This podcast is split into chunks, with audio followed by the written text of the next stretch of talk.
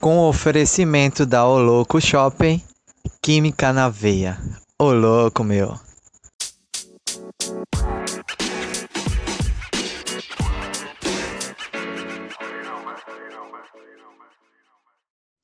Salve, salve galera! Você está escutando o Química na Veia. Eu sou o Prof. Louco e aí eu vou levar vocês para uma viagem falando ainda sobre a tabela periódica. Bom, gente, esse episódio ele vai tratar de algumas classificações e configurações que a gente tem em relação a essa tabela periódica. Então, uma classificação importante que nós temos que ter em mente, bem fixo em relação à tabela periódica, é uma divisão que ela tem em relação aos tipos de elementos que elas vão representar, que ela vai representar.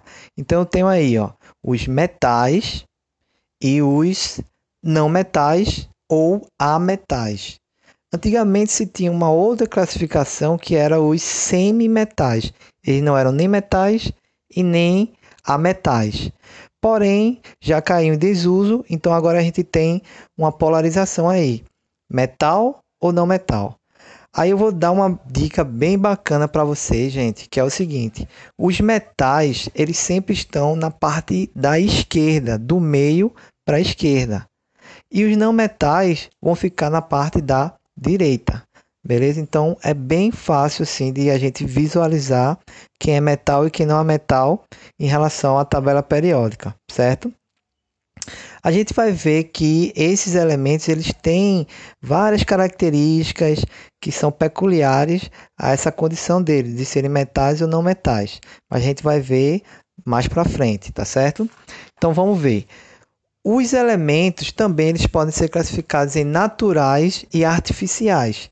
Então eu tenho como elementos naturais uma grande afinidade, praticamente a, maioria dos elementos eles são naturais, eles são encontrados na natureza. Eu posso dizer a vocês que mais ou menos 84 elementos da tabela periódica ela vai ter aí como elementos naturais. E se você perceber, a tabela periódica ela tem um pouco mais de 100 elementos é, identificados, representados, e só meia dúzia deles são artificiais, certo? Então, a gente tem aí essa classificação. E a gente sabe, né? Naturais são encontrados na natureza. Os artificiais, eles são sintetizados pelo homem nos laboratórios, né? De formas assim, é, artificiais mesmo. Bom, gente, em relação à tabela periódica, a gente pode destacar também a questão da configuração eletrônica de cada elemento. Vocês sabem, gente, é, a tabela periódica ela representa os elementos e os elementos são formados por átomos, não é isso? Então, cada átomo específico que forma aquele elemento químico, ele tem uma, uma característica, inclusive em relação à sua estrutura. Então, a estrutura de um átomo ela vai ter como principais constituintes o seu núcleo, que é composto por prótons e nêutrons, e eu tenho também uma eletrosfera, que é justamente um local onde você vai encontrar os elétrons, que eles vão estar ali orbitando esse núcleo, certo? Dentro do núcleo tem os prótons que têm natureza positiva e na eletrosfera vou ter os elétrons que têm natureza negativa e eles se equivalem, certo? Positivo é, atrai negativo, não é isso? Então, gente, dentro dessa perspectiva, eu tenho como pegar esse átomo e ver a sua configuração em relação à disposição dos elétrons.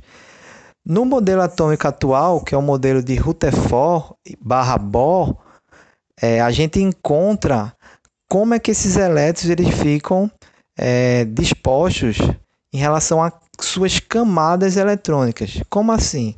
Camada eletrônica é como se fosse uma faixa onde aqueles elétrons vão estar ali circulando, orbitando, porque os elétrons eles têm uma certa organização.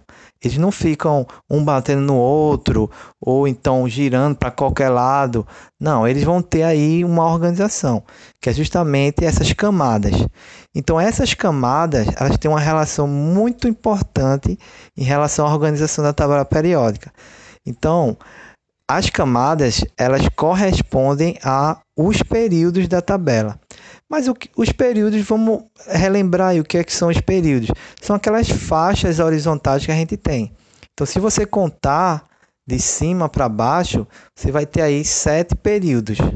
Então, esses sete períodos equivalem às sete camadas eletrônicas que um átomo pode, pode ter, certo? Então, o que acontece?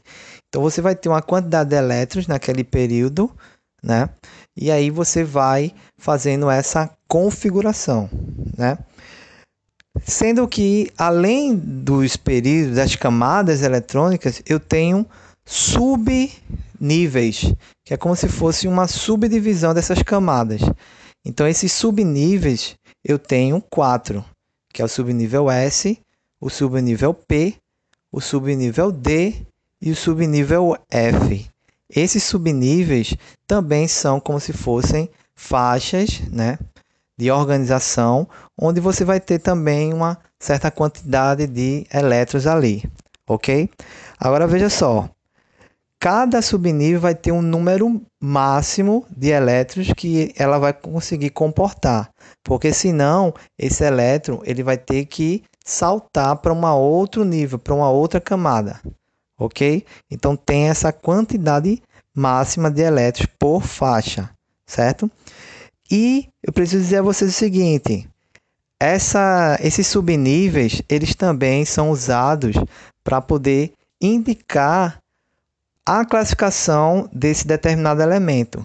Por exemplo, os subníveis S e P, é, quando você tem aí a distribuição desses elétrons, você consegue uma configuração final SP ou S ou P ou SP juntos, você tem aí com certeza um elemento representativo. Então é uma forma da gente classificar, identificar. Se você acha no final dessa configuração, dessa distribuição de elétrons, um subnível D, então você está aí diante de um elemento de transição. Se você fizer essa configuração, essa distribuição e encontrar um subnível F, então você tem aí um elemento de transição interna.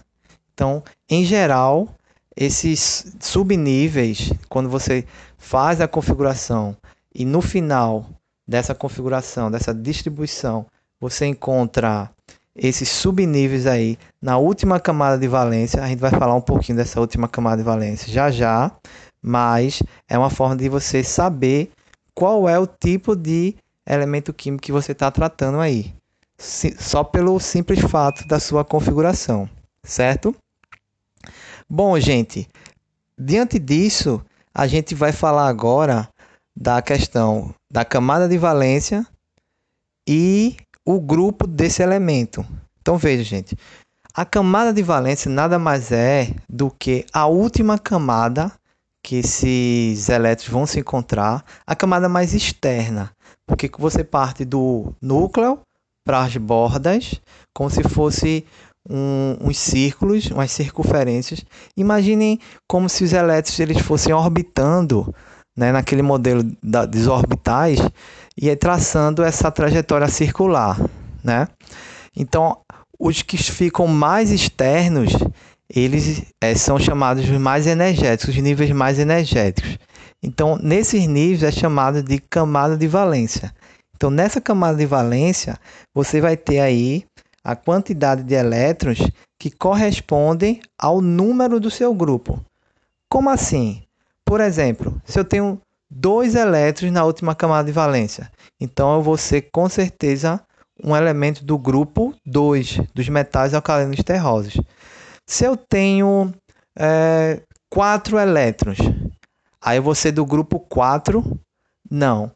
Essa classificação ela só serve para os elementos que são terminados no subnível S e P, que são representativos, beleza? Então, você aí vai encontrar esses é, grupos sendo correspondidos pelo o número de, de elétrons encontrados na camada de valência. Se for terminado em D, aí você vai fazer essa conta em relação a quantos elétrons tem na última camada para os, os elementos de transição. E se terminar em F, você aí vai fazer para os de transição interna, beleza?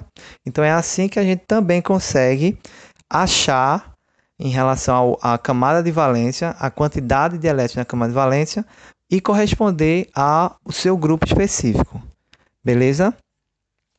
Bom, para finalizar, para finalizar, a gente tem que ter em mente que isso só serve para aqueles átomos que estão neutros. Se você tem um íon, que são aqueles que podem perder ou ganhar elétrons, cátions ou ânions, então aí você vai ter que reconfigurar a questão do número de elétrons. E só para lembrar, gente, número de elétrons corresponde ao número atômico, que também é o número de prótons, para aqueles átomos que são nêutrons. Beleza, gente? Então é isso. Valeu. Espero você no próximo podcast e bons estudos.